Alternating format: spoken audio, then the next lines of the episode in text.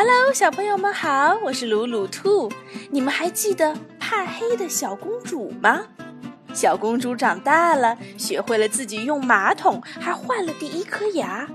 今天她要学梳头，改编自《我不要梳头》，I don't want to comb my hair。托尼·罗斯著，谭旭东、谢玉洁译，长江出版传媒、湖北少年儿童出版社。Come back! cried the maid. No way! I'm not coming back! The little princess ran downstairs faster than a rabbit. She was holding a comb in her hand. I'm going to hide the comb. There! I can put it in the cat house. She thought to herself. oh, my little princess! There you are! Finally! The maid was breathless when she caught up with the princess. Now, where's your comb? I need to comb your hair. Well, I don't have it, lied the little princess, putting on an innocent look. The maid had to tell the king and queen. One more? said the king. That's the fifth comb lost this week. The queen sighed. She looked at the little princess. Her hair was a big mess. I'll have to take you to the hairdresser's, said the queen. No! The princess protested. I. I can't do it myself. All right, but you must live up to your words. Well, I guess I can have some fun first. The little princess thought. She ran to the garden. There was a rabbit hole. She reached her hand into the hole and pulled out a comb. She then went to the pond. The general just caught something on his fishing rod. Hi, General. Thanks for fishing at my comb. Ha ha ha. In her bedroom, she laid out five combs and five dolls on the floor. Okay, if I need to learn comb my own hair, I think I can begin by brushing hair for my dolls. She started on it right away.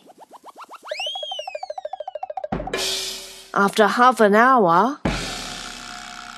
Hmm, I'm tired. My arms are sore. Maybe it'll be more fun to brush the cat's hair. The kitty didn't like the comb at all. It ran away. But the dog liked it. He let the princess brush his back and even purred like a cat. Now I'm good enough to comb some real hair. The princess was proud.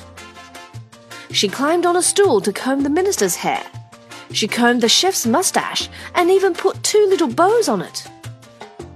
What about the gardener? He's bald.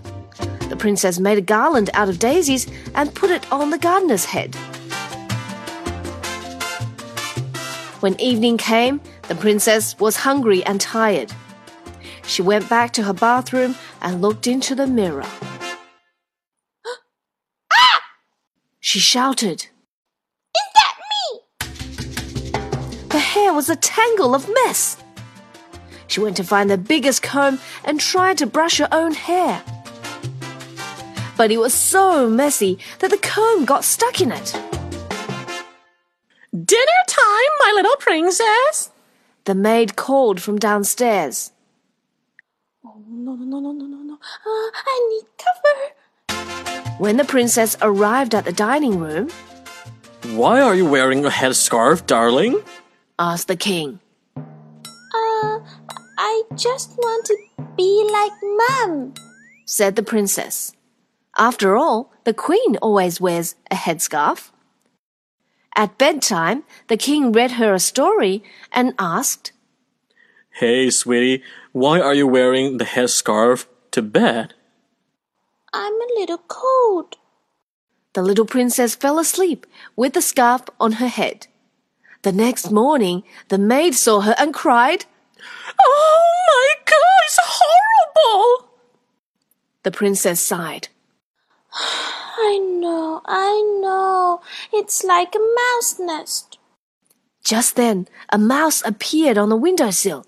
It stopped and stared at the princess's hair. Ah! The princess cried and ran to the king.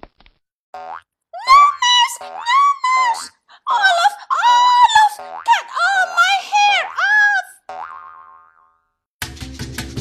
Do you wish to be bald, my darling? asked the king. I don't think you want that, said the queen. The princess hesitated for a second and said, Can you take me to the hairdresser's, please? The entire castle came to see her off and later welcomed the princess back. Once again, she had tidy and clean hair There's one thing I still have to do. said the princess, holding a comb. Come on, kitty, kitty, kitty. Come on, kitty. Time to comb your hair. Ha ha ha ha.